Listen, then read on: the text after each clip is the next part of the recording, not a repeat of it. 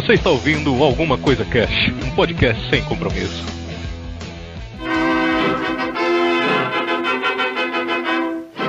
Ciao signore e signore, ecco Febrini e il fascismo andare all'inferno. Ei, cara! Começou bilíngue, o cara é troglodita, velho. Babia, babia. Não vai ter que falar italiano, né? Não, porque eu não, não gravei porra nenhuma italiano. Pinocchio, tudo É só- Pinocchio. É só falar cantando e botar um maquê no final que E fazer uma mão de coxinha, assim, pra frente e pra trás. Pensa no Tony Ramos. Tony Ramos é o que faz todos os. A galera que fala. Generator, né? E quando faz, faz grego, ele faz o italiano meio bêbado, né? É, desculpe, desculpe, não era assim que eu queria, desculpe. Ele fala meio assim. Porra de grego é aquele, né, cara? Mas beleza. Aqui é o Raul e vocês estão sentindo esse cheiro de pizza de fascismo com abacaxi? Que... Ó, Pizza de fascismo com a que jabuticaba. chateado. Aqui é a Vanora e que tal a gente cometer uns erros novos ao invés de ficar repetindo de novo e de novo e de novo aqueles erros passados, hein? Olha aí.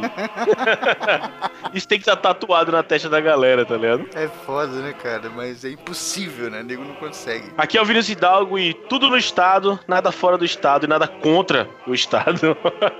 isso, isso lembra um slogan de um certo alguém que a gente não vai querer falar muito sobre ele. Mas enfim. Uma música da El Chan, né? Não vamos falar o caralho. Esse programa aqui vai falar dele pra cacete.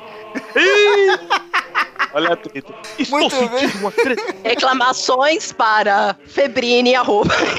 Nada, manda e-mail e comenta no site aí, foda-se. Muito bem, senhoras e senhores, estamos aqui hoje reunidos para conversar um, pro- um pouco sobre o fascismo italiano. Que é, hoje a gente está vivendo uma, uma maluquice do caralho na política brasileira, nossa política nacional, e o fascismo é sim uma ameaça concreta. Lógico que não vai ser o fascismo italiano, né? Como a gente conhece, porque as coisas vão. Porque a gente tá no Brasil. Primeiro porque está no Brasil e porque as coisas vão mudando, vão se modernizando e elas vão ficando mascaradas. Como o exemplo da ditadura que a gente teve aqui no Brasil, né? Que era uma ditadura, mas ao mesmo tempo você tinha oposição. Você tinha dois partidos, né? Aí, tipo, na hora de dar eleição, os caras manipulavam tudo e foda-se. Você podia ter mil partidos. Mas era uma forma de mostrar, olha, não é ditadura não, tem oposição e tal, mas não deixa de ser uma ditadura. E a gente está próximo de viver algo é, parecido com o fascismo, que a gente pode sim chamar de fascismo, mas que com certeza vai ter uma mudança aqui outra ali, para não ficar tão claro assim, né? É, porque também, pra ter o fascismo, igual o fascismo mesmo, só se a gente fizer uma sessão de mesa branca e levantar o Mussolini da cova, cara, porque não tem como. Nem dá. Fascismo daquele jeito é só com ele mesmo. É, por conta da geopolítica também. Ah, É. muito Era, era muito diferente aquele É. tempo.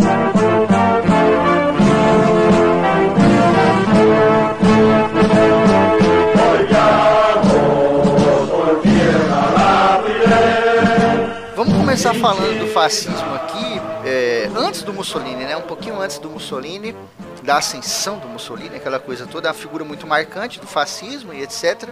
Um dos fundadores da parada. Mas a ideia por trás do fascismo, ela vem muito ali de antes da Primeira Guerra, com todo um sentimento da, da Itália, assim, de estar sido deixado de lado, né? A Itália sempre foi uma potência foda na Europa, e ali em meados de 1900 ela estava meio que uma das potências mais fracas, ou tem gente que nem considerava mais potência, né? E quando você pensa em Itália, você pensa, pô, Roma, fundação, Império Romano, o berço do, do- do que a gente conhece hoje como civilização Pois é. ocidental e o caralho. E os caras estavam já com aquele sentimento, né? Pô, cara, a Itália tá uma bosta, não sei o quê. E aí, com a derrocada da Primeira Guerra, que vem tra tratar adversários e o cacete, eles ficam mais na merda ainda, né? Porque eles vão pra Primeira Guerra, toma no cu, perde gente pra caramba, perde dinheiro pra caramba, e ainda no tratar adversários eles não recuperam aquilo que eles perderam. Lógico, as vidas não se recuperam nunca. Mas o dinheiro, né, cara, a boa fé de eles participarem, de ajudarem, etc., eles não recuperam. E isso leva a, a Itália a uma crise muito profunda, né? Sim, porque você tinha um monte de soldados com salário tudo atrasado, a maioria deles desempregado, a galera tava muito com moral baixa. E o pessoal tava bastante chateado porque teve um tratado em Londres que era a menina dos olhos, né, deles de ah, a gente vai anexar Dalmácia, né, ao território da Itália. E também tinha aquelas tretas que ele tinha com a Iugoslávia, de que ah, só falta anexar para virar um território italiano, porque uma parte dos sérvios já estão aqui. E o que fudeu nesse Tratado de Londres é que eles autorizaram, não, beleza, Dalmácia é de vocês. Aí em 1919, ah, quer saber, ó, esquece tudo, esquece tudo, esquece tudo, não, não vamos juntar não, beleza? Aí isso já foi começando a dar uma certa inconformabilidade na parte militar e na parte dessa galera que era de uma de uma extrema, não posso nem dizer de extrema direita, porque esse conceito de direita e esquerda não é exatamente como era o cenário da Itália naquela época. É porque é, é aquela questão muito de tipo, mexeu com a honra do país, sabe? Imagina que o, o, a gente tem. Pronto, um exemplo simples assim. Que a gente tem o, o nosso orgulho é o, é o nosso penta do, do, do, do futebol, sabe? E com o passar dos anos a gente vai começando a, a perder, né? Que engraçado tá acontecendo. tá acontecendo justamente isso. Poxa, né? mas aí, pois é, mas aí o, o, os países eles começam a ganhar Copa, ganhando, ganhando, ganhando. E quando vê, passa a gente, sabe? Imagina, aí, tipo, porra, o, o penta da gente, a gente tava querendo o X, a gente era. Nós éramos os melhores, os primeiros, e aí a gente começa a perder isso, sabe? Eu imagino que era uma parada que tava muito na cabeça do pessoal quando tava no, no da Itália, de ter, ter se fudido na guerra, aí perde mais essa questão territorial, sabe? O, o, o, liberalismo que era do, do tempo vai, vai falhando, sabe? Eles vão, eles vão morrendo com, com o tempo e eles veem essa derrocada acontecendo, sabe? Isso é muito, é muito ruim para pra, pra honra, para aquele sentimento. E como, como o Febrini falou anteriormente, tipo, a Itália é, é ela é importantíssima para tipo, o desenvolvimento mundial, sabe? De, de sociedade pra gente e tal. É, é um marco da história. E, e você chegar e ver esse marco da história sendo sendo tipo, jogado na lama, isso é um problema sério, sabe? Sim, é bizarro. E tipo, isso mexeu muito com as pessoas, né? Porque o que bateu forte aqui na origem, no começo do fascismo, foi a palavra crise. Que é a palavra que está em voga hoje no Brasil, né? Hoje no Brasil Isso. a gente está numa crise muito forte, política, de corrupção e o cacete e tal. Então lá essa palavra falou muito alto, cara. Porque quando você tem uma, uma crise, as pessoas baixam o senso crítico. Elas param até de pensar, cara. Tem gente que para de pensar e começa a acreditar em coisas simplesmente porque precisam acreditar, porque querem acreditar. É que tem a questão da esperança, porque a pessoa tá passando fome, a última coisa que ela vai querer saber é tipo, procurar informação do porquê aquilo tá acontecendo. Porque ela, ela tá muito mais preocupada em tentar sobreviver no próprio país. Eu, eu tendo a discordar, mano. Eu não acho que é a esperança, eu acho que é o desespero. Porque a esperança e o desespero, Sim. eles andam lado a lado, tá ligado? Que o, o, Machado de Assis tem um conto chamado A Cartomante. Pra quem nunca leu, eu vou resumir aqui rapidinho.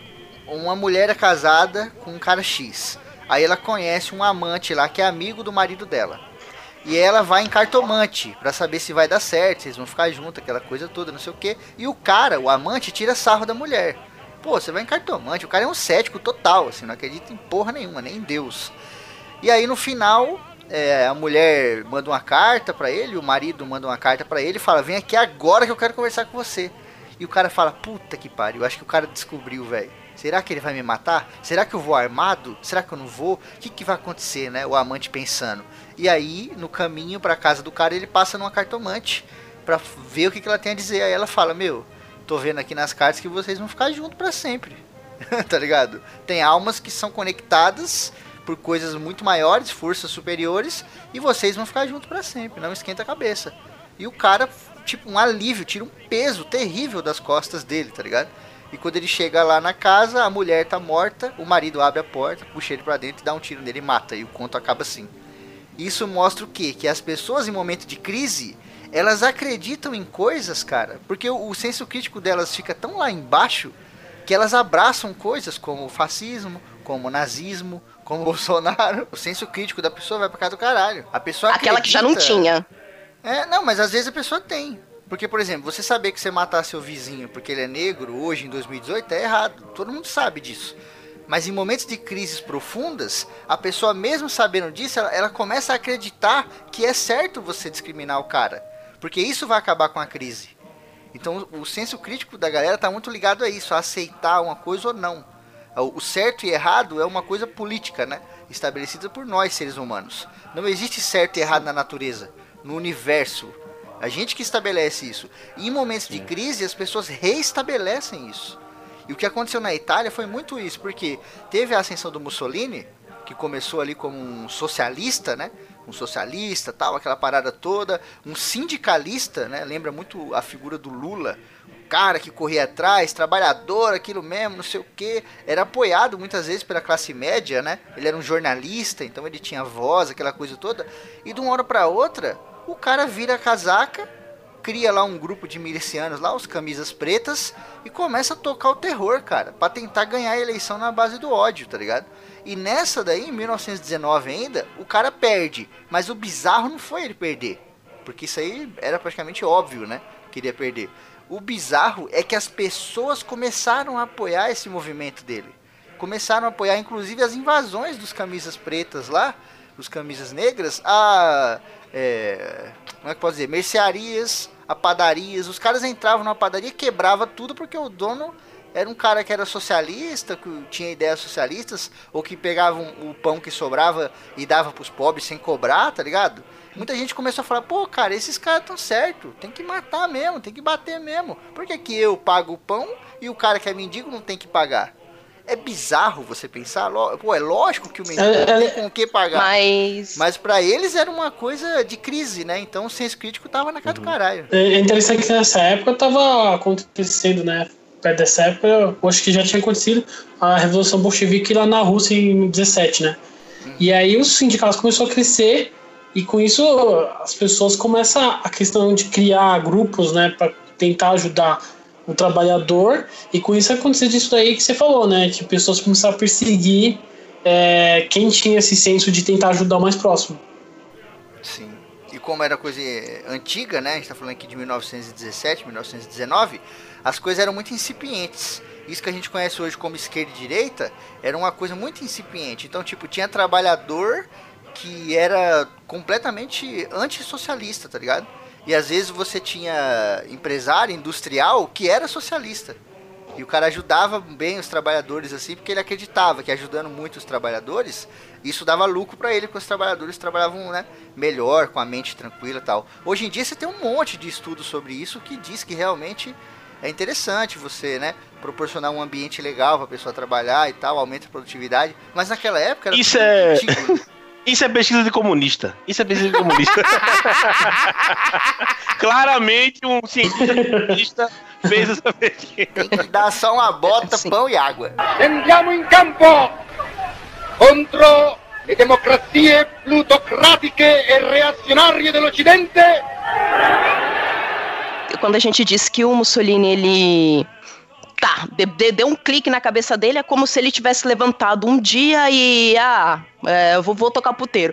Não, não foi bem assim. Ele foi expulso do jornal onde ele escrevia pelo seguinte motivo, ele já, como ele já está escrevendo ali um tempo, ele já tem uma audiência, aí ele já falou, bom, vou colocar minha voz aqui, que é o que todo mundo faz quando pode expressar a própria opinião. Uhum. E ele era muito partidário de que, olha, se nós italiano, italianos abaixarmos a cabeça e não nos apegarmos às nossas tradições, não lutarmos contra essa bancarrota que o país está se tornando, a gente vai sumir na poeira, ninguém vai se lembrar de quem a gente é. E ora bolas, nós, nós somos descendentes da antiga Roma.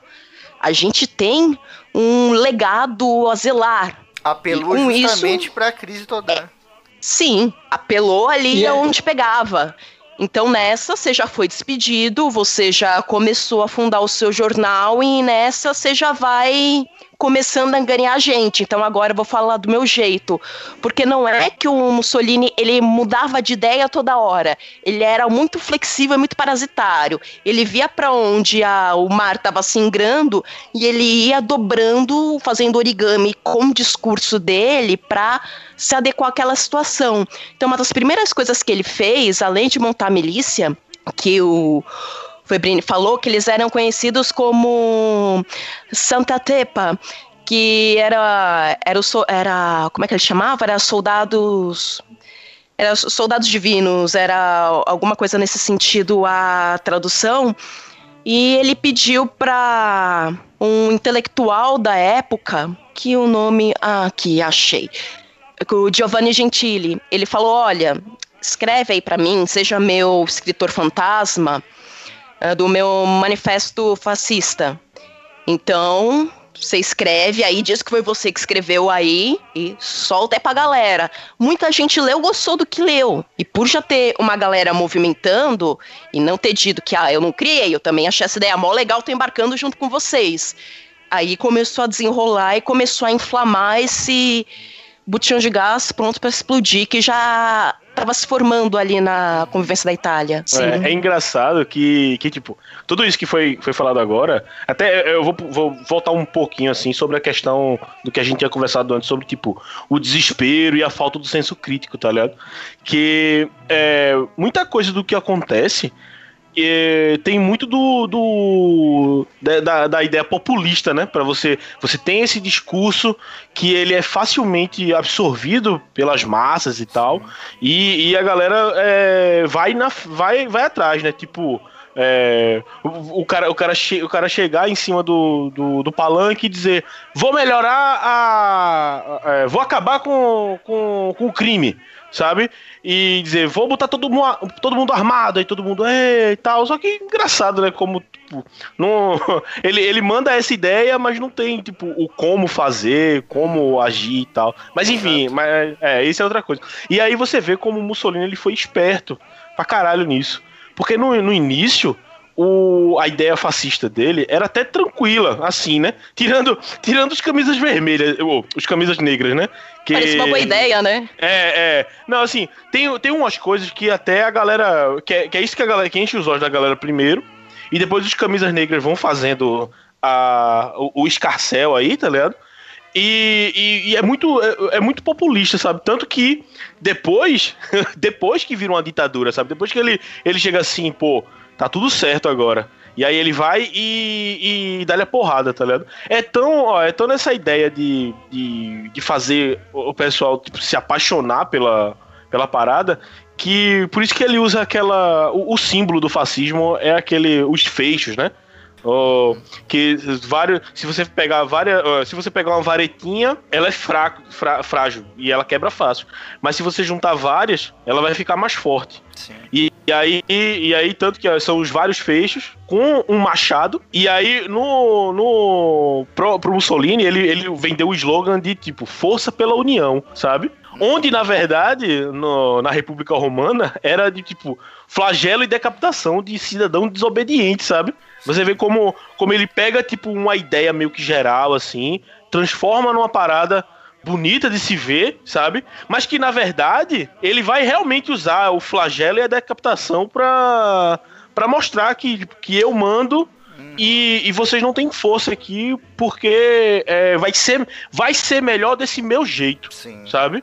E Isso é ele é foda, sai caminhando, é, sai pisoteando mesmo pra frente. Isso é foda, cara, porque isso é uma das características do fascismo, né? É um movimento político bizarro, muito complexo. A gente vai falar muita coisa aqui hoje e uma das paradas é isso: é essa valoração do tradicional, que é o que a gente está falando aqui, né? Pô, Roma sempre foi foda, Itália sempre foi foda, aquela coisa.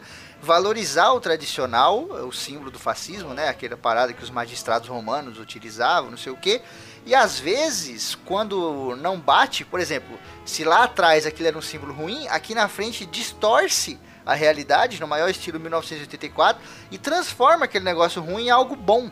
Sim. E as pessoas, sim, sim. por estarem naquele momento de crise, acreditam nisso. Como, por exemplo, você aqui no Brasil hoje falar que a ditadura não foi tão ruim assim. Porque isso é uma parada boa para você fazer uma manobra populista, tá ligado? Você Sim. pegar a galera e falar, ah, realmente não foi tão ruim assim. Aí um moleque de 12 anos fala assim: ah, a ditadura não foi ruim, não. Por quê? Porque ele nunca viveu na ditadura, nunca estudou a ditadura, não sabe o que, que é, tá ligado? Então, tipo, se nunca me feriu de forma nenhuma, eu não acho ruim. Só que a galera esquece que tem um passado, né? O foda é que o senso crítico tá lá no chão E aí qualquer merda que o cara falar é retórica. Uma das características mais marcantes do fascismo é essa. É a retórica, velho. É jogar para todo lado, é ser amigo de todo mundo, é ser amigo do cara da igreja católica, mas ser amigo do protestante, é falar que não é nem de esquerda nem de direita, é falar que, ah, meu número é 17, mas eu não tenho partido, mesmo tendo uma porra de um partido que vai levar uma galera foda, que já levou uma galera foda junto, né? Sim, porque lembrando, gente, quem decide é o partido, não, não é o João das Couve que eles colocam lá, o partido, sempre foi. E sempre vai ser. A não ser que, que ele consiga tomar o poder e virar um ditador. Não, e o foda é que, tipo assim, como a gente tá falando do fascismo, o, no fascismo você tem aquele, aquele culto de personalidade, né? Por isso que Sim. eu falo tanto do Bolsonaro, que o que me assusta muito. Tem amigo meu que fala assim, ah, mano, mas isso aí não é o que vai acontecer e tal, tá? Eu falo assim, isso aí que eu tô falando não é o que eu quero que aconteça. Isso que eu tô falando é que historicamente você analisa o que está acontecendo com esse cara e é muito provável que a gente tenha uma coisa parecida com o fascismo. O fascismo flagelou minha família, cara.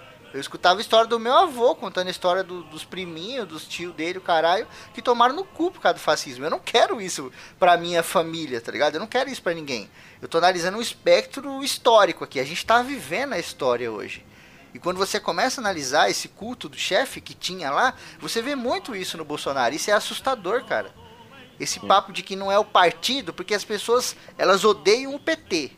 E elas acham que o PT é o Haddad, que o PT é o Lula, que o PT é a esquerda do planeta Terra.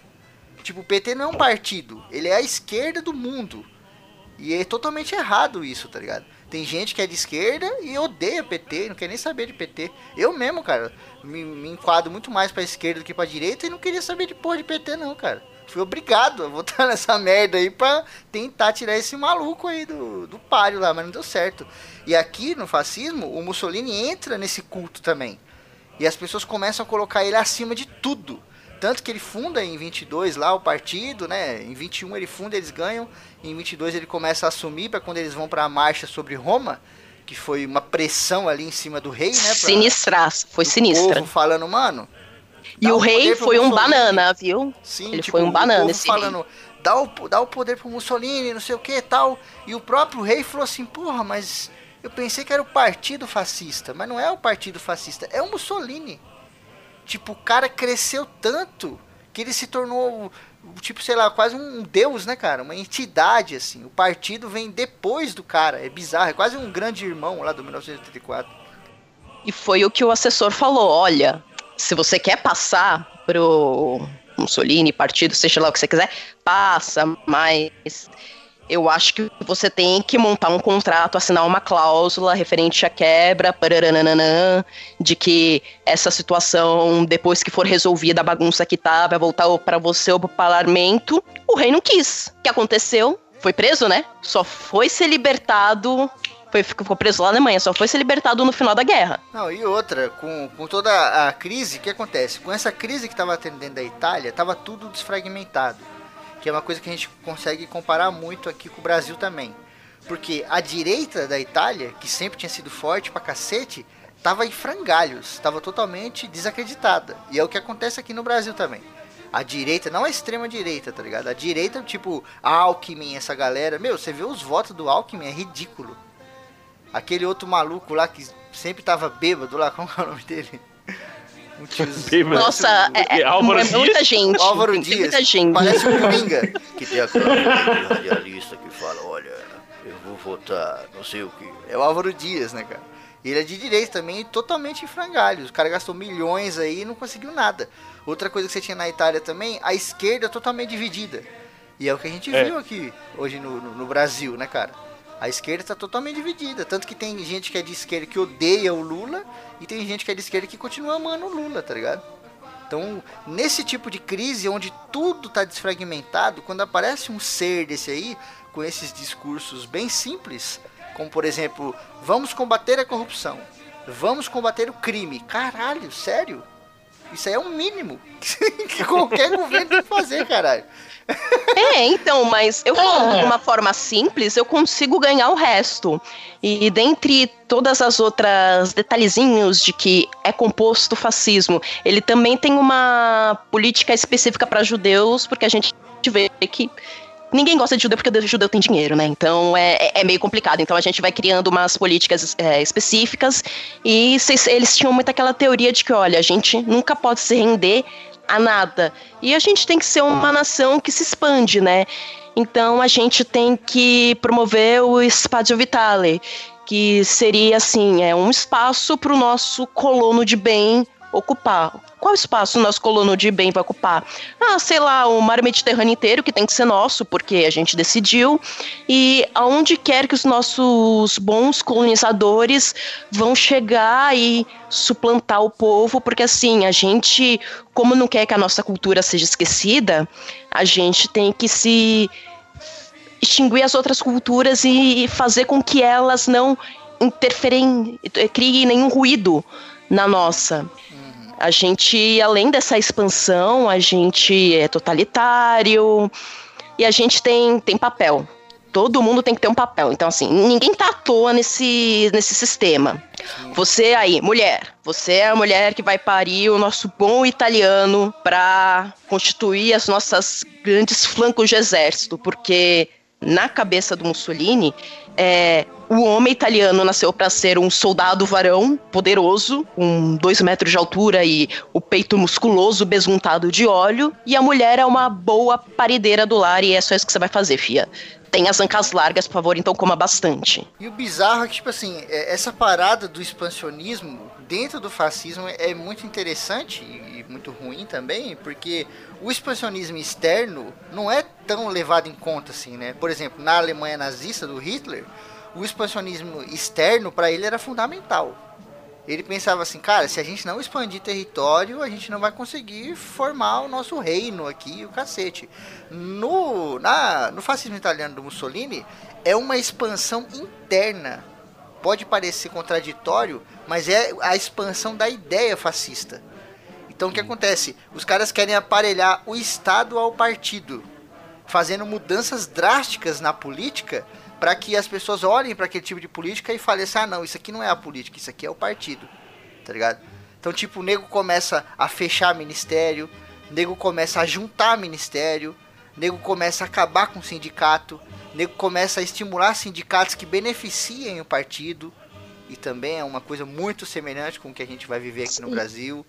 Tá Sim, então... porque não é um sindicato, como você disse, Febrinho, um sindicato estrito senso. É um sindicato de fachada, porque ele vai atender não aos interesses do do povo lá que não tem onde cair morto. Vai entender aos grandes fazendeiros e aos grandes industriais. Então a gente tem só para falar que, olha, temos, mas a gente não vai servir os seus interesses. Mas vocês não sabem isso ainda.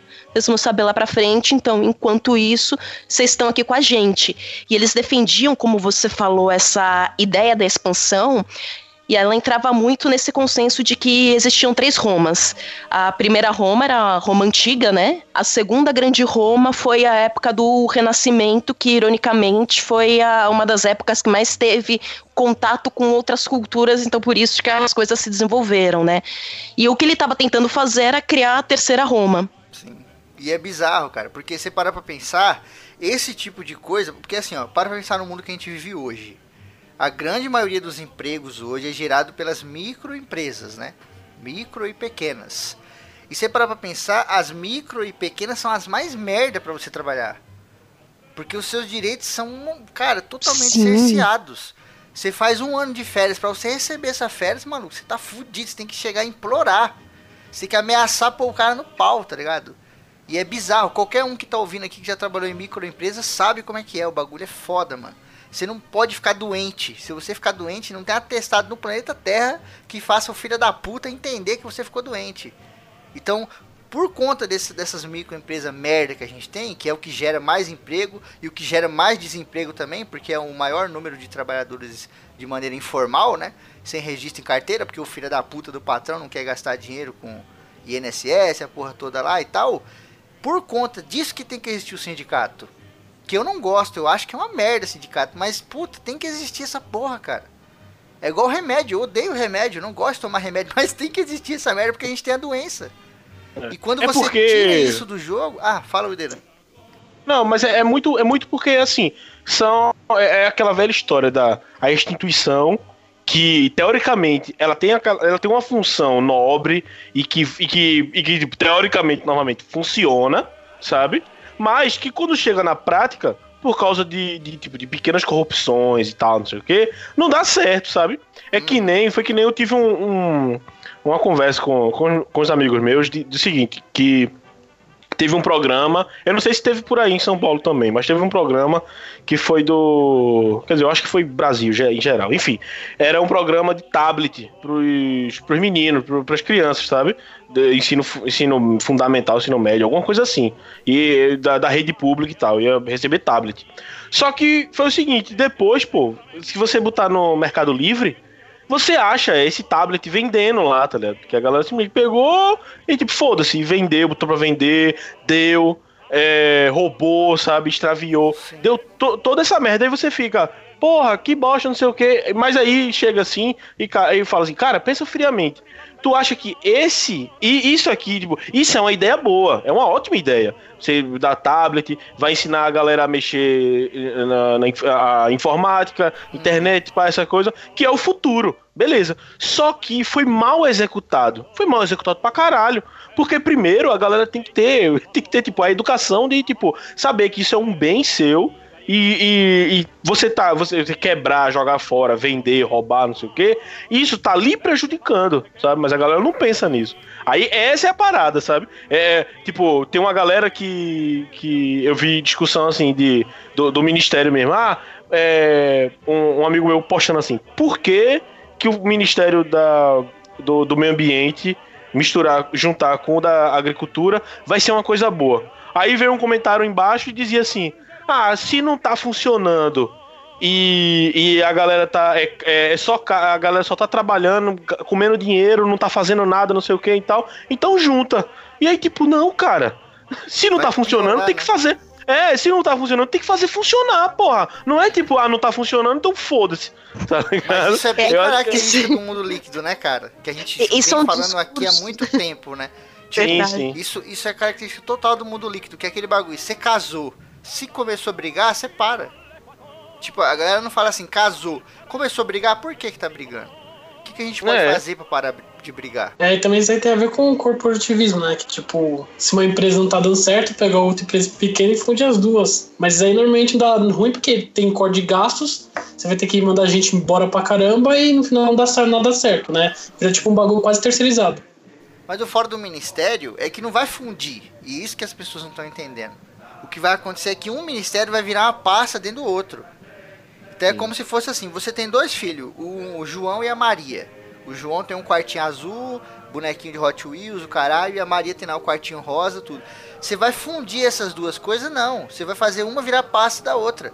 Então você vai fazer o seguinte: você vai pegar o Joãozinho e vai pôr no quarto da Mariazinha.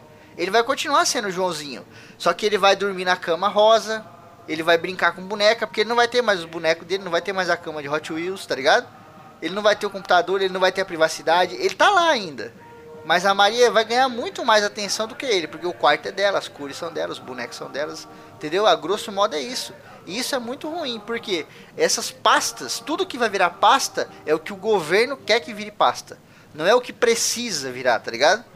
O governo quer que isso vire pasta e aí acaba se tornando essa parada. Vai se tornar um detalhe vai ser um detalhe dentro do ministério. Então não vai ser a fusão do Ministério do, do, Meio Ambiente com o Ministério da Agricultura.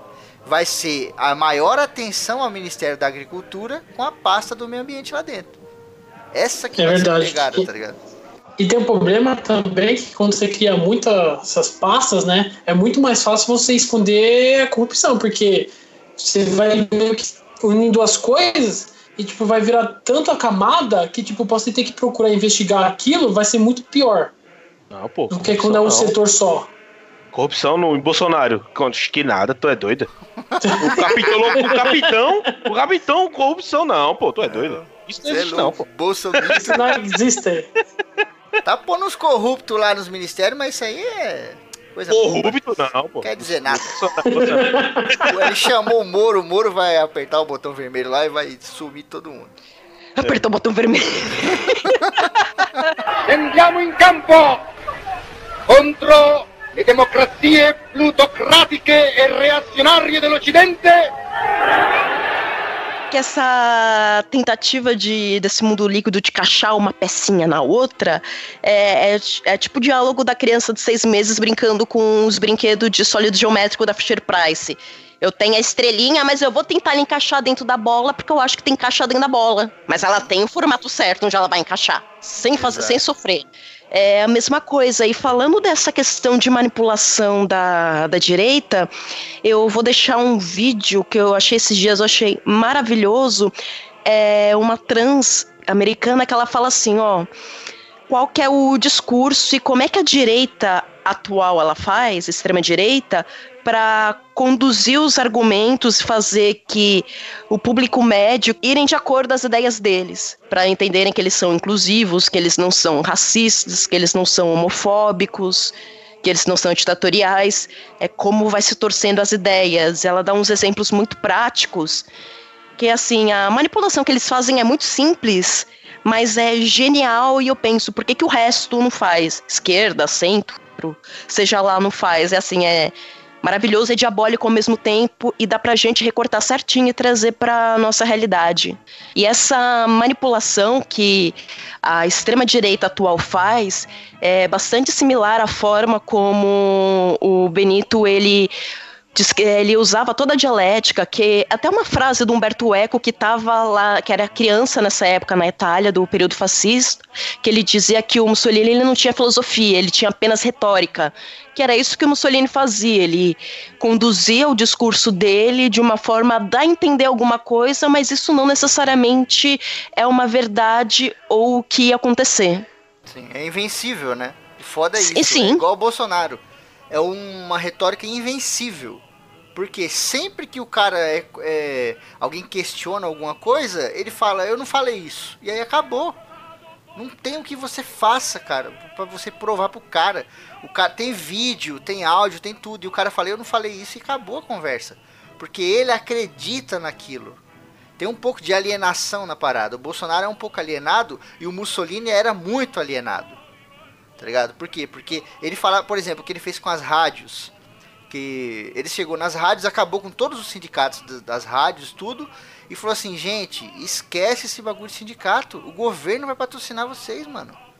E a galera, que legal. E aí tomaram no cu, porque você não foi patrocinado, você foi aparelhado para dentro do Estado. E as rádios se tornaram rádios do Estado se tornaram os rádios do partido, que só falava de notícia de guerra, de coisas que eram interessantes para o Mussolini. Que é um dos pontos principais né, do, do fascismo, é pegar todo tipo de mídia e trazer para ela. Então, jornal, revista, rádio, que você falou, uhum. tudo TV, né? E é, tipo, pega é... tudo. Desculpa, Raul, pode falar, pode falar.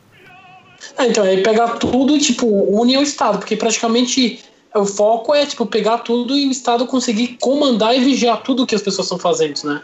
Foi o que aconteceu na ditadura, que quando muitas pessoas falam, ah, porque naquela época não tinha violência. Naquela época não tinha violência porque se você colocasse aqui no jornal, alguém ia lá e censurava e falava que não, isso não, não aconteceu. Então, para muita pessoa que só tinha o jornal ou a TV como ponto de informação, que hoje em dia é muito mais fácil você descobrir, naquela época não tinha isso, então, tipo, se não está dizendo que não tem violência, não vai ter violência. E todo mundo, como o mundo, né, o bairro é o seu mundo, você não sabe o que está acontecendo lá fora, né, fora do seu bairro. Então, para a pessoa é tipo a violência. E o ponto principal do fascismo era isso, né? Não, é, o nosso mundo está perfeito, utópico e não está acontecendo nada de ruim. Sim, por isso que eles não se importavam com a expansão internacional. Porque ao contrário do comunismo, por exemplo, que queria expandir, né, internacionalmente, ou o próprio capitalismo, o fascismo não se preocupa com isso. Porque ele fala assim, meu, o que importa é aqui dentro. Se aqui dentro tudo estiver rodando do jeito que eu quero, foda-se como que tá lá fora. Eu não tô nem aí se Estados Unidos é capitalista, se é socialista, o que porra que ele é. Se aqui na Itália a gente for fascista e fizer as coisas do meu jeito, é isso que importa. E é bizarro, porque isso prejudica as relações internacionais que aconteceu com a Itália. A Itália, Sim. quando se alia lá, dando um pulo pra frente aí, só como exemplo, quando se alia a Alemanha e tal, não foi porque as ideias bateu muito nem nada. O Hitler era um maluco do caralho. Tanto que o Hitler não se dava com o Franco, lá da Espanha. E ele não queria trocar ideia com o Franco e tal. Foi porque ninguém queria mais é, ter relação nenhuma com a Itália, cara. O regime fascista, opressor, aquela porra toda, matando gente, é, aparelhando tudo quanto era mídia para dentro do Estado, é, des descreditando as mídias que não conseguiam. Isso é muito parecido com o que a gente vive hoje, porque hoje o jornal e a TV é tudo esquerdista. Tudo, todos. Você pode pegar o jornal mais de direita que tem, que ele é esquerdista. O que é de direita hoje, o que é certo, é o WhatsApp e o Facebook. Tipo, houve, né? Um, tipo, tomaram conta desses meios aí, cara. E tipo, se você comparar, é, comparar a quantidade de grupo de esquerda e a quantidade de grupo de pró-Bolsonaro que existe no WhatsApp, é bizarro. É bizarro, porque a proporção é muito, muito alta. E os caras ficam dentro daquela porra, daquela bolha maluca que é patrocinada. E a gente teve, né, até casos de empresas muito grandes que patrocinam esse tipo de coisa. Não, é muito louco ver de tipo, eu, eu entro no Twitter e quando vê, tem sempre alguém, alguém tweetando que tem lá o nome ainda, Bolsonaro. Fulano Bolsonaro, ou, ou sei lá, um que eu vi hoje, Jair Bolsonaro Trump, o quê? e você vê que Mas os caras tão maluco nessa, fissurado foda, tá ligado? É bizarro, cara, é bizarro.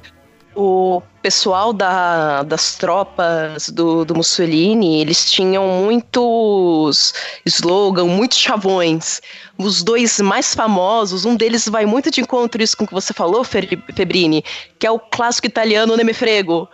Que é aquele gesto, acompanhado daquele gestozinho maneiro de mão que você passa os dedinhos embaixo do queixo. Que é eu não dou a mínima. Esse era de letra que todo soldado da milícia, né, Dentro do fascismo, olha que loucura do caralho. Por isso que o fascismo é tão complexo. E a gente tem que dar muito exemplo e relacionar com as coisas do dia de hoje para as pessoas entenderem e tal. O que, que o Mussolini fazia? Era aquele bagulho, o Estado acima de tudo, tá ligado? O Estado e depois o resto da sociedade. E o que o Bolsonaro é, pregou durante muito tempo foi aquela parada, menos Estado, tá ligado? Menos Estado. Só que agora que o maluco ganhou, ele já tá vindo com essa porra de Estado total. O Estado total. O Estado vai mandar em tudo, o Estado vai mexer em tudo. Nós vamos mudar o Estado e vai mudar o Brasil. Então tudo vai ser pelo Estado. É escola sem partido, mas eu quero mexer no Enem. É bizarro, tá ligado? E as pessoas acham isso normal. Tipo, porra, como assim o cara quer escola sem partido, mas ele quer mexer nas, na- no Enem porque ele acha que o Enem é comunista? Não era pra ser sem partido? Agora o cara quer que seja de extrema direita? É bizarro. E tipo, o culto a essa parada militar. Que o Mussolini tinha muito isso. O culto ao militarismo. Mas ao mesmo tempo apoiava milícias. Por quê? Porque a violência para ele era interessante. Tanto que uma das características maiores do fascismo, inclusive até pela data, 1920 até 1930, foi a máfia. E a máfia durante muito tempo foi slogan. E é bizarro você comparar. Porque tem muito historiador que fala, cara, sem a máfia o Mussolini não ia chegar onde ele chegou. Porque ele chegou lá é, pregando ódio contra essa galera, falando que ia metralhar, que ia Sim. soltar bomba, que ia fazer o caralho. E aqui no Brasil, o que, que você tem? A mesma coisa, cara.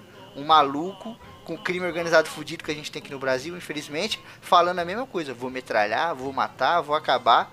Tanto que quando a máfia começa a chegar no final, Mussolini fica desesperado, que ele fala, caralho, se acabar essa, essa galera, eu vou falar que eu vou acabar com o crime como, se não vai ter mais crime? E é o que vai acontecer aqui no É. Brasil. Quando o Isso é- PCC e o Comando Vermelho começar a ir por causa do caralho, Bolsonaro vai ficar em choque. E aí vai entrar mais corrupção, que eles vão falar, mano, não pode deixar acabar o crime, porque senão acaba a minha bandeira. Isso era uma coisa que o meu avô falava quando ele via essas notícias de Datena, Cidade Alerta. Hoje em dia nem sei se ele, se ele tá vivo, se não tiver, que Deus o tenha. Mas ele falava assim, né, que se fosse na época do, de Mussolini, ele ia botar tudo no paredão assim e metralhar tudo. Ia sobrar um pra contar a história. Exato. E ele era, É, ele era novo né? naquela época. Sim. Naquela época, a gente tem um aí em 2018, fala a mesma coisa. é bizarro que, tipo, lá no, no fascismo italiano, a gente tem uma característica doida também, que é o abandono da democracia, né? Tipo, abandona-se a democracia, a democracia fica em segundo plano, porque eles já tinham uma, uma parada dentro deles ali de que a democracia não estava funcionando na Itália, não sei o que, que já vem da Primeira Guerra, do final do Império, aquela coisa toda. E eles meio que deixam isso de lado em nome do quê? Do nacionalismo. Que é uma parada perigosíssima que está crescendo muito aqui no Brasil, né? Então, tipo, primeiro vem o Brasil, depois vem a democracia. Isso é bizarro, porque o, o- deveria ser o contrário, né? Democracia para poder ter um Brasil bom. E as pessoas, não, a gente tem que ter um Brasil bom para depois vir a democracia.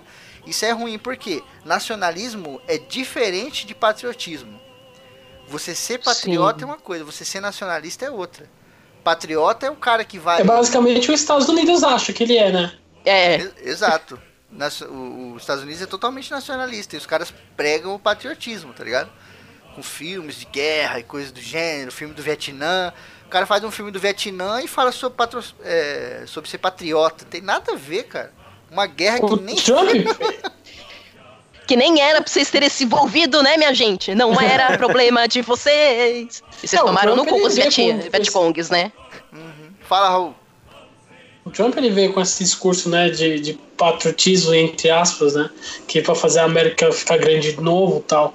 E não tem nada a ver, né? Você sabe muito bem que essa coisa do patriotismo não dá certo, porque os caras ficam vendo, tipo, atirando em negro e falando, não, vou deixar a América morrer e deixar como ela era antes, tá ligado? É, o mesmo discurso aqui do Brasil. Fazer o Brasil voltar a ser o que ele era. Que ele era o quê? Vai dar pros índios de volta? não, não existe tradicionalismo aqui no Brasil e as pessoas estão buscando essa parada. Uma coisa que também tinha no fascismo, né? Buscava- Buscava-se a tradicionalidade. Vamos atrás do tradicional pra fazer a Itália voltar ao que ela era. Mas voltar o quê, mano? O Brasil vai Sim, voltar o quê? mas é, a Itália tinha alguma coisa pra que voltar, né? O Brasil ele tem o. Pra, pra onde você vai voltar? Que é um povo tudo Pra miscigenado. É, mas, é- mas aí que tá, a Itália vai voltar por quê? Se voltar pro Império Romano, do jeito que era tudo, nem a porra da tecnologia não teria mais. E tá vendo Sim. como isso é um retrocesso? Porque isso não olha pro futuro, isso olha pro passado. Você não vê o É. Bolsonaro, que é o que a gente tá mais batendo na tecla aqui, pregando sobre o futuro. O cara prega mais sobre o passado do que sobre o futuro, mano. É bizarro. Sim, porque se a gente fica pra essa volta ao passado, não que a gente não deva ter uma certa reverência e aprender com os erros, mas se a gente quer se amalgamar como se fosse, sei lá, um pedaço de, de um coral, acontece que nem o latim. Quantas pessoas vivas você conhece que tiveram ou sabem falar latim? É uma língua morta, porque não evoluiu. Você estagnar um povo é a forma mais fácil de você extinguir uma nação. E nisso que eu acho assustador, que é o segundo slogan que eu ia te falar, que eles diziam que livre mosqueto, fascista perfeito, que com livros e mosquetes a gente faz um fascista perfeito. Esse livro pode ser, sei lá, ele pode ser Bíblia, ele pode ser o Manifesto Comunista, ele pode ser o próprio livro do fascismo. É tornar o reducionismo as coisas, porque o Mussolini ele queimou também muita biblioteca. Que é a primeira coisa que você faz quando você quer instaurar um novo regime. A gente vai botar fogo em muitos livros. Lá na própria GV, no, no Instituto da GV, ah, na Getúlio Vargas, não a faculdade, a escola técnica, que tem o nome do Getúlio Vargas. Antigamente, aquilo era uma escola técnica para filhos de imigrantes. Então, eles aprendiam ofícios técnicos para trabalhar aqui nas cidades. E na época que foi assumido o regime, ele teve muitos livros da biblioteca que a gente tinha aqui em vários outros idiomas que Getúlio mandou fazer uma pira e botar fogo. Teve pouquíssimas coisas que sobrou daquela época. Então, a primeira coisa que você faz é controlar o acesso a conhecimento do povo. Eu escolho o que vocês aprendem. Toda essa, essa questão de, de, tipo, de você de você é, controlar e essa volta ao passado, sabe? Isso é muito, é, um- é uma coisa que é, que é muito seleta. Claro, é, Mussolini ele vai olhar assim, não. As coisas que eu quero, é, porque pa- me parece muito que o, o fascismo ele quer aquela volta é, é, totalitária de tipo de um império ou de um reinado, sabe? Onde eu estou sozinho e mandando e, e meu minha voz é absoluta nesse local. Se eu falar que é, se eu falar que o céu azul ele na verdade é roxo, a galera não vai poder me me, me desmentir quanto a isso, sabe? Porque eu sou eu, eu sou o único aqui e to- todo esse ideal é, nacionalista faz faz todo o sentido nessa no que o Febrinho falou da questão de, da expansão é, interna, sabe? Porque se eu conseguir deixar toda a minha toda a minha área fascista, sabe? Todo o país fascista, então eu não tenho que me preocupar com com oposição ou briga e tudo, e eu vou poder fazer o, o, o governo que eu quero, e, e aí sim, e só desse, só desse jeito que eu vou poder deixar o, o país perfeito, sabe? O meu país perfeito. Sabe? É, é, é, é, muito louco isso. E aí ele vai cerceando todo esse conhecimento de por, por, do livro comunista, é, ideal liberalista, sabe? É, todo, toda essa parte é, de, de, de, do pensar e tal, do, do, do, do ser diferente do, do mesmo, fascismo. Né? Isso, isso, é, da, da, oposição, de ser diferente e tal. Vai ser minado pra que, tipo, reine o absoluto no meu. no meu. É, no meu governo, sabe? No meu reinado, praticamente. Que é engraçado, é, é, é muito. É, é, isso que eu acho muito sobre essa questão da volta ao passado, sabe? O, o, o, Mussolini, eu acho que ele podia pensar assim: o que é que eu quero da Roma antiga, sabe? Eu quero, eu quero, eu quero ser o imperador, aquele cara que vai mandar em tudo e minha palavra ela é absoluta nessa, nessa questão. E aí eu vou poder deixar tudo como eu quero, sabe? Eu acho que essa é a volta no passado que, que a galera quer, que o próprio, o próprio Bolsonaro ele quer. Não, eu quero voltar no passado, na época da ditadura, ou como ele, ele, ele chamaria, né, sei lá, o regime militar, porque ali sim é onde eu vou me encontrar e é de, desse jeito que eu vou poder girar as engrenagens e maquinar tudo para que o Brasil ele funcione do jeito que eu quero. Andiamo em campo contra le democrazie plutocratiche e reazionarie dell'Occidente.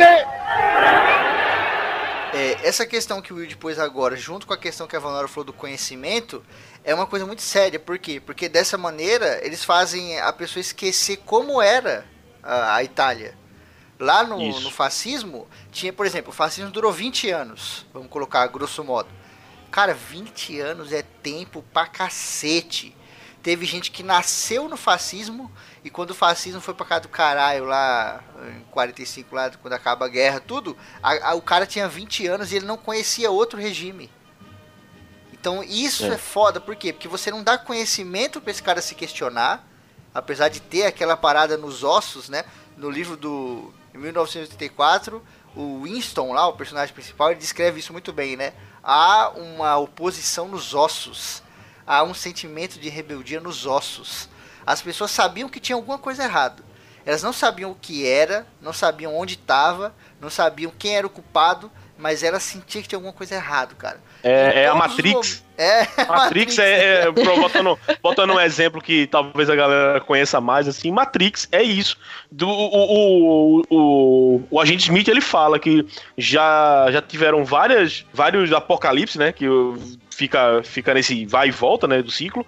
Mas, tipo, houve uma, uma, uma, uma, uma simulação em que o mundo era perfeito. Ele era perfeito, todo mundo tinha dinheiro, ninguém tinha doença e tal. Mas era tão perfeito que a galera. A galera pegou, não, isso tá perfeito demais, não é assim, não é assim que, que, que, que tem que funcionar, isso tá estranho, sabe? E aí deu merda. Uhum, é bizarro, tipo, Pô, né? o Mussolini forçava essa barra.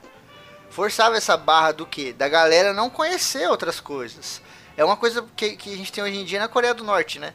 Coreia do Norte, que era fechada, não sei o que. A Itália não era tão fechada daquele jeito, ele consumia muita coisa de fora, mas havia uma repressão foda ao pensamento. Havia uma, é, uma repressão foda essa coisa da reflexão. Até eu postei no Facebook esses dias brincando. Esse negócio de pensar, de refletir, de poesia, de arte, de filosofia, é tudo coisa de esquerdista. E hoje em dia as pessoas pensam assim, cara, infelizmente. Uhum nego pensa assim mesmo. O cara que é bolsominion, extrema direita maluco, ele fala: ah, não, cara, esse bagulho de arte aí não serve pra nada. Quando tudo tá aparelhado dentro do Estado, né? O Estado já virou a política, não existe mais política sem o Estado. Que é o que a gente vê muito hoje em dia também, a ameaça disso hoje em dia aqui no Brasil, né? É, tem aquele culto ao líder, tem todas essas paradas de propaganda dentro do que o Mussolini queria, o que estava fora, ou eles matavam, ou então eles é, descreditavam, né?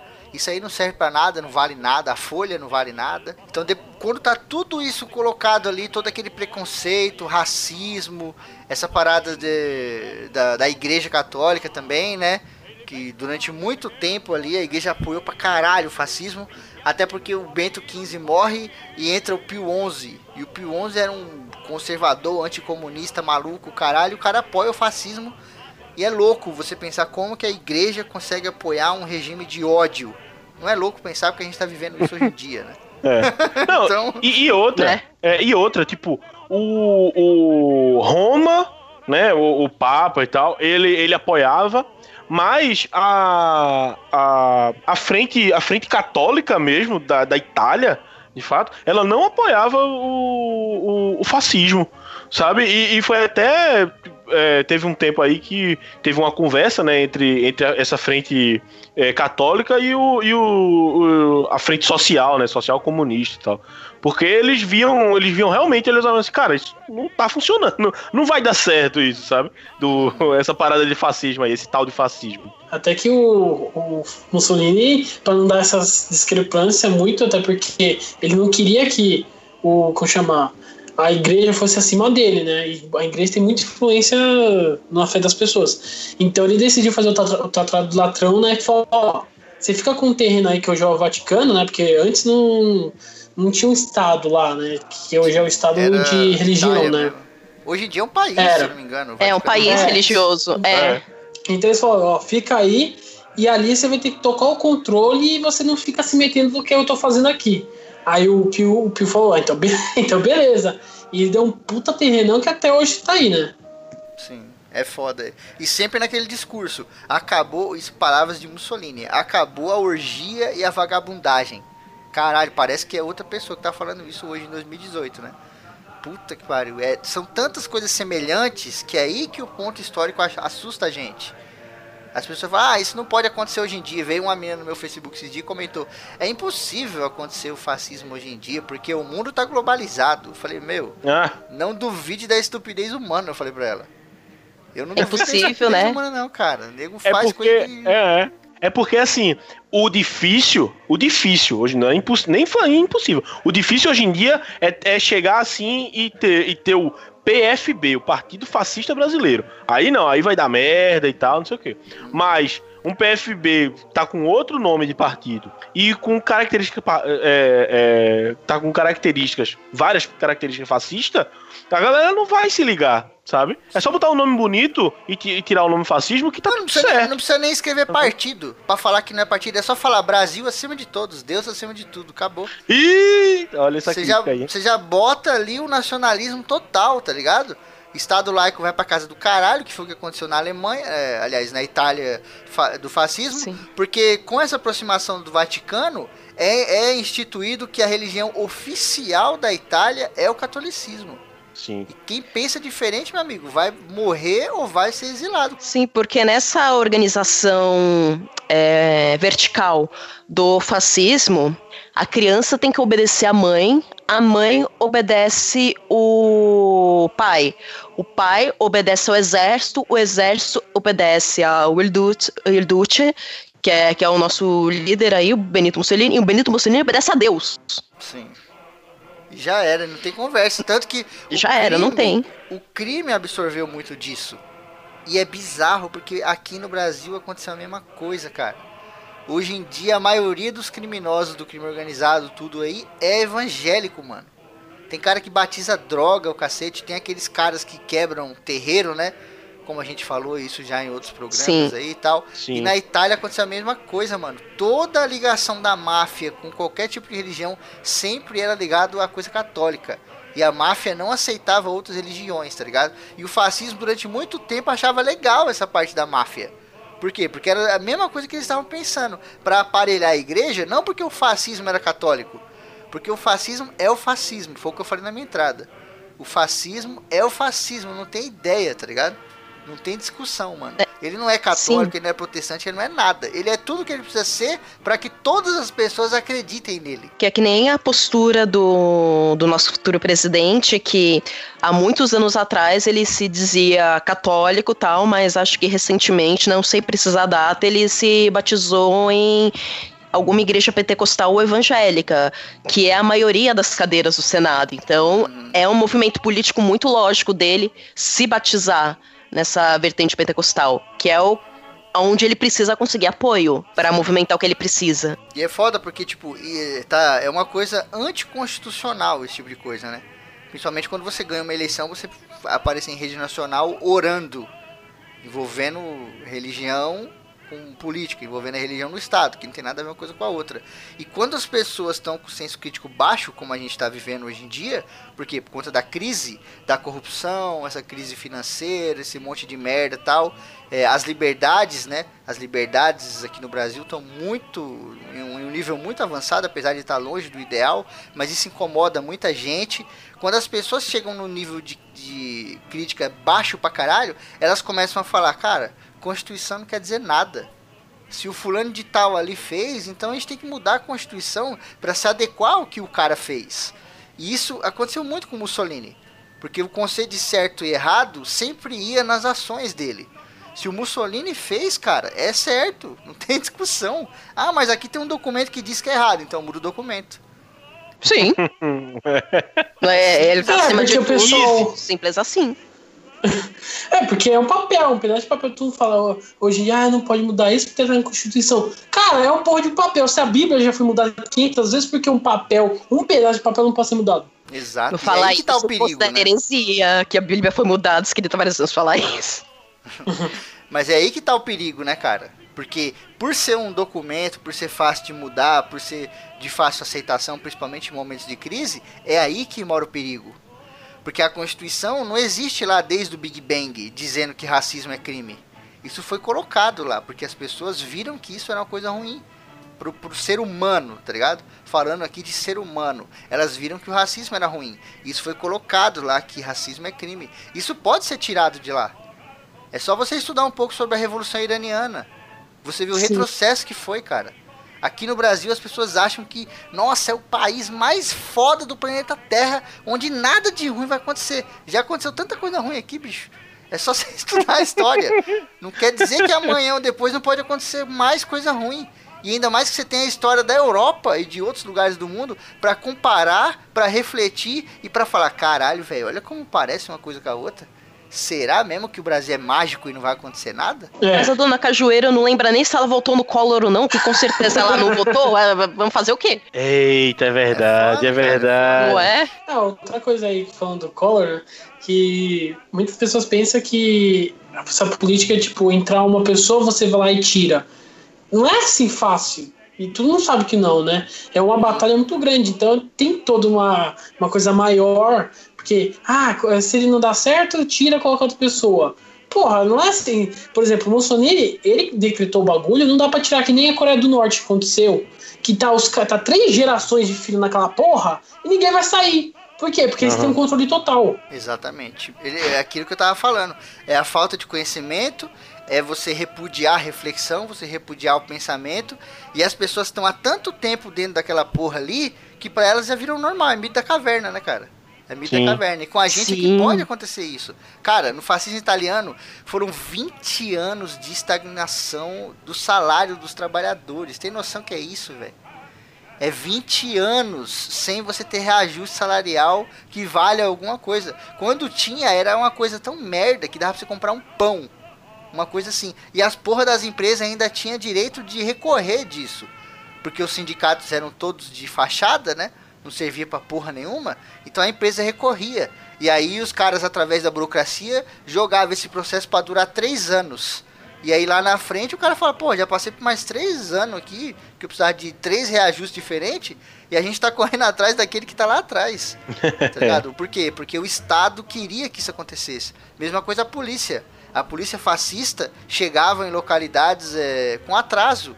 Quando via que nego ali era de esquerda, que nego era comunista, o cacete, tá ligado? Ah, não, tem ali um bairro que tem muita gente comunista, aconteceu um crime, tu chama na polícia. Vamos deixar eles esperando umas 5, 6 horas pra ver se vai dar tempo de salvar o cara que tomou um tiro por acidente lá, o trabalhador, tá ligado?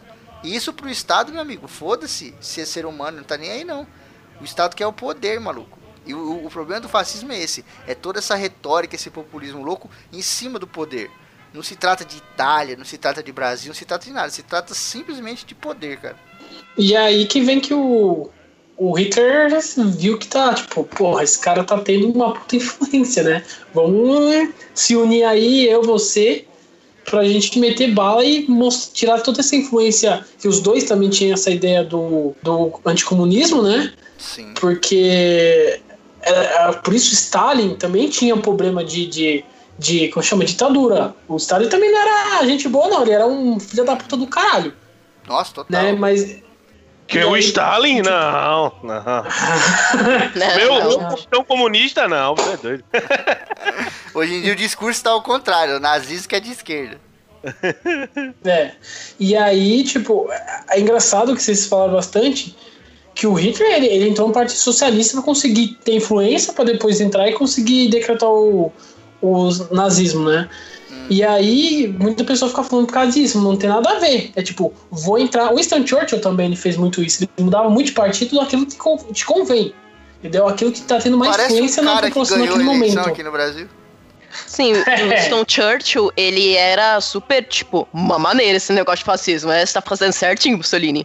É, estamos de olho. Sim. Por isso é que a Inglaterra tem muito né, sindicalismo e tal, e o Winston Churchill não gostava. O Winston Churchill não gostava, mas como naquele momento da Segunda Guerra o foco era destruir o inimigo que, ia destruir tudo, né, que era o nazismo, eles meio que tipo, ah, deixa pra lá, né, deixa os, os sindicalistas de lado e a gente resolve isso depois. Mas aí o Hitler viu esse, essa influência que o fascismo tinha e falou, ah, vamos se unir, só que a Itália tava começando aquela coisa que a gente não tinha falado muito, falou mais ou menos, foi que no fascismo é, a influência do exército é muito grande. Então, gasta dinheiro no exército até o talo, né? Como aconteceu também com, com o Stalin também bastante isso, e o povo que se foda. Então, assim, ó, tinha uma bomba nuclear, mas o povo tava passando fome. Então, por causa desse gasto muito grande, e também tinha corrupção, né? Pensar que o- coisa não pegava dinheiro, também pegava dinheiro pra caramba, ele começou a se foder na Segunda Guerra. Né, e começou a perder guerra, aí foi na África, tomou pau, tomou um pau da, da, da como chama, da Inglaterra também. E aí, meu filho, começou a decair pra caramba a influência do fascismo no- na Itália. Não, e quando o Hitler propõe aquela parada antissemita, o Mussolini ele não era de- desse, desse, dessa vertente, né, cara? Isso pra ele nunca foi uma questão. O fascismo era o fascismo, todas as minorias eram massacradas mesmo, mas não tinha uma preferência assim. E quando o Hitler chega e propõe isso aí pra ele, ele fala: meu irmão, demorou, antissemita aqui já era. Aí o Hitler fala: ih, esse cara é foda pra caralho. Vamos fechar com É. esse cara porque esse cara é animal, tá ligado? E não é diferente do que pode acontecer aqui com esse, todo esse papo de homofobia, esse papo, papo contra os índios, contra os negros e coisas do gênero, cara. Pegar uma naçãozinha aí que acha isso bonito e querer fazer parceria. É dois palitos, maluco. O que mais tem no mundo é nego oportunista. É, por isso mesmo. E igual o Japão, o Japão também tinha um puta preconceito com o pessoal coreano e chinês. E tipo, se falasse, ó, pro, pro Mussolini, "Ei, eu não gosto de pessoal chinês, aí o Mussolini, ah, beleza, também não gosto. E ele vai lá e une tudo numa coisa só. É, iam cair dentro, né? Porque ele já tem uma treta entre eles ali, o povo da Ásia, há milhares de anos. Sim, não, e a Itália sempre foi completamente preconceituosa. Quando o Hitler vem propor essa parceria aí, ele encontra ali um lugar comum, né? Ele fala, meu, até hoje lá é bizarro, o, o seu Jorge mesmo morou um tempão lá, e meu, o cara falou que tem mais de 100 histórias de racismo. Tem uma vez que ele foi numa loja de instrumento comprar uma guitarra, aí começou a olhar lá e o cara começou a tratar ele mal, desconfiar dele, achar que ele era ladrão, bandido, cara, só porque ele era negro, tá ligado? Aí ele comprou a porra da guitarra, foi na frente da loja, quebrou todinho e deixou lá pro cara. o cara ver que ele tinha dinheiro mesmo e não tava. É isso aí, racista tem, tem, que, tem que tratar assim, mano. Tem que mostrar pra galera que você não precisa dela pra porra nenhuma, tá ligado? É, e mulherada reclama que, nossa, o Brasil é um país muito machista. Vocês nunca foram pra Itália, meu bem. São muito bonitinhos os italianos, né? Mas um dos tipos de homem mais machista, eles conseguem ser mais machistas que espanhol. Calcula. Sim, bizarro porque tem essa questão da religião, do catolicismo exacerbado, tem essa questão do racismo, tem essa questão do machismo aí que entra junto com a misoginia e tal. E quando o Hitler propõe, propõe a aliança, mano, bate de frente demais, porque era tudo que a Alemanha tava vivendo. Mulher só era interessante e só era boa nesses, nesses, é, nessas vertentes para poder ir pra fábrica, quando os homens não estavam na fábrica porque estavam na guerra. tá ligado? Do contrário, você fica em casa lavando louça, cara. Porque E é parindo, função. porque eu preciso de homens. Então vá parindo homem aí, que eu preciso de gente pra encher meus exércitos. Exato, é bizarro, cara. Por quê? Por que, que a gente tá batendo nessa aliança deles aí e tal? Porque quando o fascismo e o nazismo começam a trocar essa, essa cultura de ódio, entre aspas, o próprio nazismo muda. Absorvendo muita coisa do fascismo. O fascismo era. O, mano, o Mussolini era um cara bizarro, porque ele falava: Meu, o fascismo é o fascismo e acabou. E tipo, ele pegava tudo de todos, tá ligado? Que era uma, né, uma maçaroca do cacete. E ao mesmo tempo ele não era nada de ninguém, porque a retórica dele era invencível. É, ele essa, era parasitário, essa... parasita invencível, basicamente. Exato, essa mesma retórica que a gente tá vivendo hoje. Hoje em dia é só isso aí, ah, o maluco que ganhou a eleição é, é, é perfeito, o cara é foda, ele não erra nunca. E aí quando você vê os, os, pequenos momentos que o cara abriu a boca, ele só falou asneira, tá ligado? E aí a galera pegou e falou assim, mano, vamos parar de deixar esse cara falar, porque ele tá falando muita merda. É perigoso as pessoas descobrirem que esse cara tá despreparado e não sabe porra nenhuma de nada. tá ligado? E lá era exatamente isso, mano. Lá era o controle total dessa parada. Não tinha esse negócio de debate na, na Alemanha fascismo. Aliás, no, na Itália fascista. Não tinha debate, por quê? Porque o fascismo não deixa você correr o risco de estar tá errado. Ele prefere não ir no debate do que ir no debate e correr o risco de estar tá errado. Ah, não tinha nem partido direito, imagina o debate, mano. Ia debater contra quem? Exato, uma, outro, tipo, o clone do Mussolini, um falando, ô, oh, isso daí tá errado. Aí fala, na verdade, isso daí tá errado. Aí um concordou com o outro, só se foi isso. Que foda, né? Porque, tipo, o, o, bizarro é que hoje em dia a gente entende, por mais contraditório que possa parecer, que existe até um debate interno, né? Tipo, dentro de governos muito preparados, tem debates internos. A gente vê muito isso na Suíça, nesses lugares aí pessoas do, do mesmo partido que fazem debates internos discordam entre si e isso é mega saudável. Mas existe uma probabilidade de uma pessoa estar tá errada e outra tá certa. No fascismo não tem vez para isso. Eu não posso estar tá errado nunca. Eu tenho que sempre estar tá certo, sempre estar tá certo. Se algum dia eu for estar errado, a gente muda tudo que eu falei para como se eu tivesse ali, meu, é 1984 total, tá ligado? Você muda o passado para ser dono do futuro. É foda, velho. É foda isso. Andiamo em campo! contro le democrazie plutocratiche e reazionarie dell'Occidente. Com a derrota da Itália na Segunda Guerra Mundial, né, no final da Segunda Guerra Mundial, a Alemanha também se ferraram e tal, é, o regime caiu. Por quê? Porque o mundo inteiro considerou isso uma coisa ruim, e isso é considerado até hoje uma coisa ruim. Por quê? Porque é um regime excludente, né? todos os regimes excludentes Sim. são considerados ruins. O nazismo é um, o fascismo é outro, ditaduras de modo geral é outra também. Tudo aquilo que exclui parcelas da sociedade. Por isso que tem gente que se pergunta por que, que comunismo e socialismo não é uma coisa crime, tipo crime assim, né? Como é o nazismo e é o fascismo. Porque é uma parada includente. É, é você incluir aquelas, aquelas parcelas da sociedade na parada tal. Lógico que a gente está falando aqui de uma maneira mais moderna, né? Porque se você for comparar o que o Stalin fez, é abominável é. e aquilo ali é uma parada que tem que ser criminalizada mesmo, tá ligado? Ninguém aqui apoia o que ele fez, ninguém apoia aquele tipo de coisa.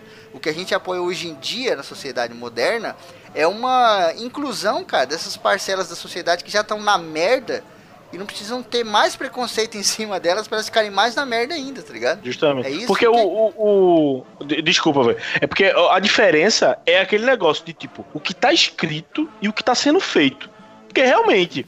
É, a, a, galera, a galera tem esse discurso, ah, mas isso e aquilo outro. Não, mas Stalin, Stalin comia criancinha e tal, não sei o quê. É, aí você olha assim, tipo, não, você tá certo, você tá certo. Mas é como você tá dizendo, Stalin fazia isso, sabe? Não era o comunismo, o socialismo que, que fazia, que, que tinha essa, essa, essa parada sabe? Agora, no nazismo, no nazismo tem sim como eu falar, tipo, não era simplesmente Hitler, era o nazismo. Por quê? Hum. Porque ele prega, porque ele prega é, racismo, porque ele prega, é, tipo, o fato dele, dele, dele pregar a raça superior e tal, isso já é uma parada de racismo foda, onde vai excluir todas as, é, as outras, sabe? E sem falar da questão de, de, de, de dos ciganos, dos judeus e tal, de tudo. E se isso tá no no livro, onde lá, né, nazismo, ideologias, e tá lá, aí, aí a gente tem realmente um problema quanto, quanto a isso, sabe? Tipo, e, e é, é diferente de você tá, de você apontar para uma pessoa ou você apontar para a ideia sabe? É, é, que, é, que é essa questão do, da relação entre, entre o, o comunismo e Stalin, sabe? É, é tem essa cisão entre um é uma ideia e o outro é o cara que ele era um, não foi um filho da puta, desprezível do caralho. É igual a Venezuela hoje, né? É, pois é. Exatamente. E é por isso que quando eles perdem a Segunda Guerra, há um misto de sentimento na galera, nos italianos. Porque aquele bagulho, mano, esse cara que me derrotou me salvou. E é uma loucura do caralho você pensar nisso. Porque tinha gente que tava vivendo o regime há 20 anos, como eu falei aqui. Teve é. gente que nasceu e cresceu no regime. E lá na frente, quando o mundo inteiro se uniu e mostrou pra Itália que o fascista tinha sido ruim, deu esse sentimento nos caras, mano, esse cara derrotou a gente na guerra, mas ao mesmo tempo salvou a gente. Porque do jeito que tava aqui, meu irmão, ia virar a Coreia do Norte, que, que a gente tem hoje lá, tá ligado? Porque o nazismo não era Sim. debatido dentro da Itália. Aliás, o fascismo não, era debatido dentro da Itália, né? Ninguém se questionava. E aí, quando acaba isso aí, o nego olha para trás e fala: caralho, meu irmão, que merda. E aí teve a guerra eh, espanhola, a guerra civil, né? Espanhola Sim. lá, do Franco, que também era um maluco do caralho, que abraçou o fascismo pra cacete. Foi apoiado, inclusive militarmente, pela Itália e acho que pela Alemanha também, se não me engano. Enquanto do outro lado lá, o, Salazar. O, o Salazar era apoiado por quem? Pela França e o outro era. Acho que Rússia. Rússia e França, né? E a Rússia estava é. longe pra cacete, demorava para chegar e também não tava mandando tanta gente, tanto é, esforço assim para ajudar. E a porra da França é a França, né? Não precisa falar mais nada. É, eles França. olham mais para eles do que qualquer coisa. E aí com isso o cara consegue. E aqui no Brasil também, cara a gente tem aquele começo de loucura ali, que a Vanora até mencionou muito aqui com o Vargas, né? É, que teve apoio totalmente dos Estados Unidos, né? A ditadura militar e os Vargas. Não, até antes, né? Antes da ditadura militar que a gente conhece. Lá em 30 mesmo, que começa todo aquele nacionalismo maluco, é muito, muito, muito chupado do fascismo, cara. E você vê que é exatamente quando o fascismo começa a crescer, tá ligado? Não era uma coisa normal, aquela parada integralista louca lá. Só que aí quando o fascismo italiano começa a crescer, muita gente aqui no Brasil começa a achar bonito e começa a achar que pode funcionar, porque até então não tinha, é, o mundo não tinha essa consciência de que o fascismo era ruim, né? O bagulho tava crescendo, tava nascendo. E aí aqui no Brasil quase que essa merda deslancha também, cara. É, mas a Itália ela ainda não conseguiu se livrar do, do fascismo. Porque assim, acabou a guerra, teve toda aquela celeuma, e aí em 52 eles aprovaram uma lei que criminaliza a, a volta do, do partido fascista. Só que ela não foi que nem na, na Alemanha, que as pessoas que tentam voltar com partidos neonazistas, elas são pegas, elas são criminalizadas, são presas. Lá na Itália existia essa lei, mas ninguém nunca foi preso por isso. Então, por ter corrido meio solto, lá no início dos anos 90, começou um, alguns amigos, né, se juntarem, que eram da cena punk e tal. Vamos nos juntar aqui para beber e falar que Mussolini era um cara bem legal. Pena que não podia haver um estado à toa. E isso foi se desenvolvendo até chegar em 2003, que essa galera já estava com a ideia de não, a gente vai formar um partido. Eles arrombaram ali um prédio e eles se chamavam de. Se chamam ainda, né? De Casa Pound que o, o Pound, eles colocaram lá naquele prédio onde eles invadiram, tipo uma reuniãozinha, assim, ah, estamos procurando um gatinho chamado Pound, porque o, o gatinho preto, o preto em si é uma cor que é ligada ao Mussolini, e o Pound, ele é o nome de um poeta, sobrenome, aliás, de um poeta americano, o Ezra Pound, que ele era muito a favor do fascismo. Então eles se juntaram e vamos formar aqui um partido que se baseia nas ideias do, do fascismo. Só que, olha, a gente integra todo mundo, a gente integra, integra homens, nós integramos mulheres, gays, a gente integra todas as pessoas, mas a gente está muito preocupado com a questão do imigrante vindo para cá, porque se o imigrante vir para cá, ele vai ter pagamento muito baixo porque ele está chegando aqui no país, né? Então, se a gente permitir que esses imigrantes eles continuem entrando no nosso país, vai ser uma segunda escravidão e a gente não quer descer nesse nível tão baixo. Então, a gente é a favor de ir cerceando esses limites. Tudo bem, por enquanto, para os imigrantes que estão aqui. E a galera foi vendo isso eh, na mídia italiana com aquela cara assim de incredulidade e assombro, sabe? Vocês são uns malucos que saíram de dentro do bueiro, que, é, que era muito como eles eram chamados. Tanto que um dos símbolos de cultura externa que o fascismo é muito bom em fazer, que eles pegaram como para eles, foi o Tolkien que eles usam uma citação, acho que é do, do Pippin. Eu vou, não sei o, o, qual o nome de, desses pequenininhos hobbits que era, mas é uma citação que ele diz que as raízes profundas não congelam. Então eles têm como assim, não, os livros do Tolkien são livros fascistas, porque eles vão aglutinando, é, eles vão aglutinando, é. E como essa galera São já livros fascistas, é um humano, um hobbit, um anão, um elfo, tudo raça diferente, Não, não. junto na mesma... Tolkien- Não, é. Tolkien tem muito cara que votou em Bolsonaro, velho. Puta que pariu, certeza. Então, mas aí é Certeza aquela coisa. votou É aquela coisa do fascismo. Vocês vão torcendo o discurso. E esses caras, eles são muito bons porque, assim, o cabeça do movimento que ele tem, acho que ainda uma banda punk e tal, ele. Ele trabalhou quando era mais jovem no exército, depois saiu do exército e ele trabalhou muito tempo com mídia, com TV. Então, assim, eles são muito espertos para trabalharem com mídia. Então, eles sabem como movimentar a rede social, esse tipo de coisa. E eles fazem muito esse jogo de fumaça-espelho. Então chegou num ponto que eles conseguiram. O que eles queriam era ser uma voz, né? Porque, de acordo com eles, eles são oprimidos porque existe essa lei que criminaliza você ser neofascista. Só que ninguém nunca foi preso por isso. Então eles se sentem oprimidos por essa lei e por eles não terem uma voz ali no Senado.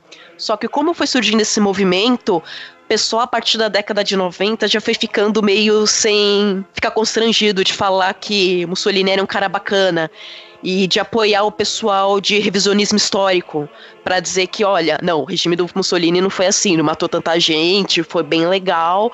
E eles estão agregando muita gente jovem, que eles até chamam de um fascismo hipster. E eles estão conseguindo cadeira dentro do, do Congresso. Que eles têm uma frente de meio ambiente, a esposa do, do líder, ela tem uma frente para mulheres, né? Que é tipo tempo de ser mãe, sabe? Para as mulheres voltarem, entender que elas têm que ser mãe, ah, maternidade, essa coisa que glorifica a mulher. E ele também tem essa ideia de tipo formar milícia também, ele tem uma galerinha dele ali, segue os mesmos moldes. Então, assim, a gente tá vendo o crescimento desse partido aí na Itália e vamos ver que pé que vai dar. Não, mas é louco você perceber que o fascismo na Itália, essas ideias que você trouxe, não é coisa nova, não. Desde 1945 que essas coisas perpetuaram. O que a gente conhece hoje como neofascismo nasceu em 1946. tipo, foi um ano depois, tá ligado? As pessoas sempre tiveram essa, essa parada saudosista bizarra, tá ligado? Hoje a gente consegue identificar isso muito mais e dar nome pra isso. Durante muito tempo era só saudosismo, era aquela parada nostálgica, não sei o que. O cara que nasceu no fascismo de 20 anos é, demorou para se acostumar com tudo que ia vir na frente, modernidade, a falta de guerra, um mundo sem guerras pra esse cara era uma loucura. O cara não conseguia imaginar, tá ligado? Então o que pode acontecer aqui no Brasil, e é isso que a gente tem que tomar cuidado, você que não votou no Bolsonaro e você que votou também, cara. Você que votou principalmente, que eu acho, que é você que tem que cobrar e ficar em cima. É que o fascismo que vai acontecer aqui, que provavelmente vai acontecer, né, para não falar que eu vou prever o futuro, ele não vai ser o fascismo italiano por si só, cara. Ele vai ter muitos elementos desse fascismo. Por quê? Porque ele vai ser mais malandro do que o Mussolini foi, cara. Como foi a ditadura do Brasil. A ditadura do Brasil tinha oposição, cara. Isso é bizarro. Em qualquer lugar do mundo as pessoas não conseguem entender.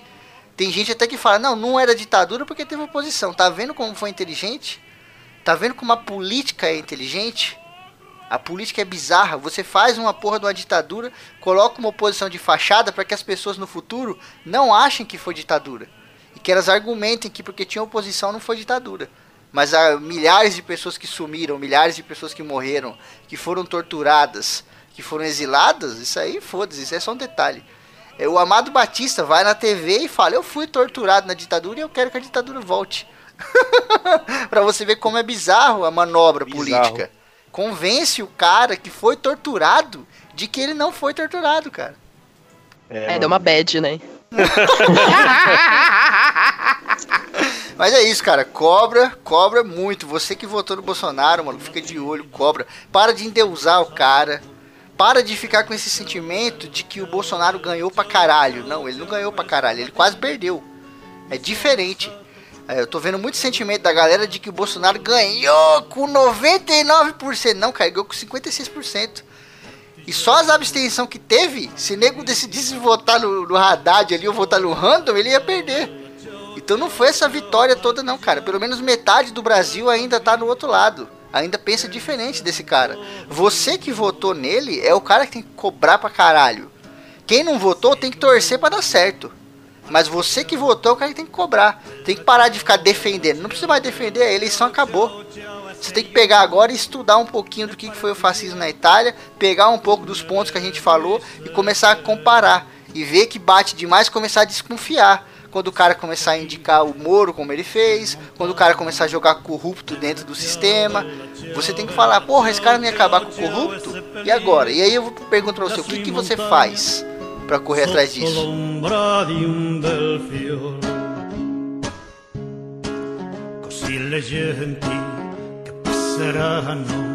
Oh, bella ciao, bella ciao, bella ciao, ciao, ciao, e la gente che passeranno mi diranno che bel fiore. E questi al fiore del partigiano. Oh, bella ciao, bella ciao, bella ciao, ciao, ciao, e questi al fiore del partigiano morto per la libertà. E questo è il fiore del partigiano, morto per la libertà.